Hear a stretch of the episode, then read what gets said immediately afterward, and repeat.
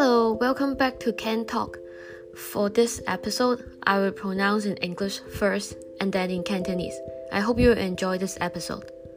Hello，欢迎收听讲广讲讲呢一集，我会先讲英文，然之后讲广东话。希望你中意呢一集。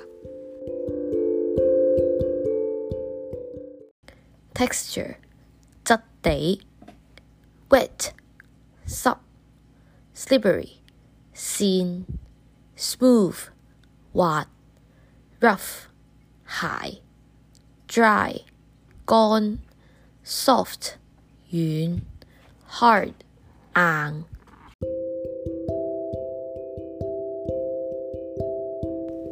Thank you for listening. I hope you like this episode. This channel does not represent anybody in any repetition. 多谢你收听，希望你钟意。本节目不代表任何人及立场。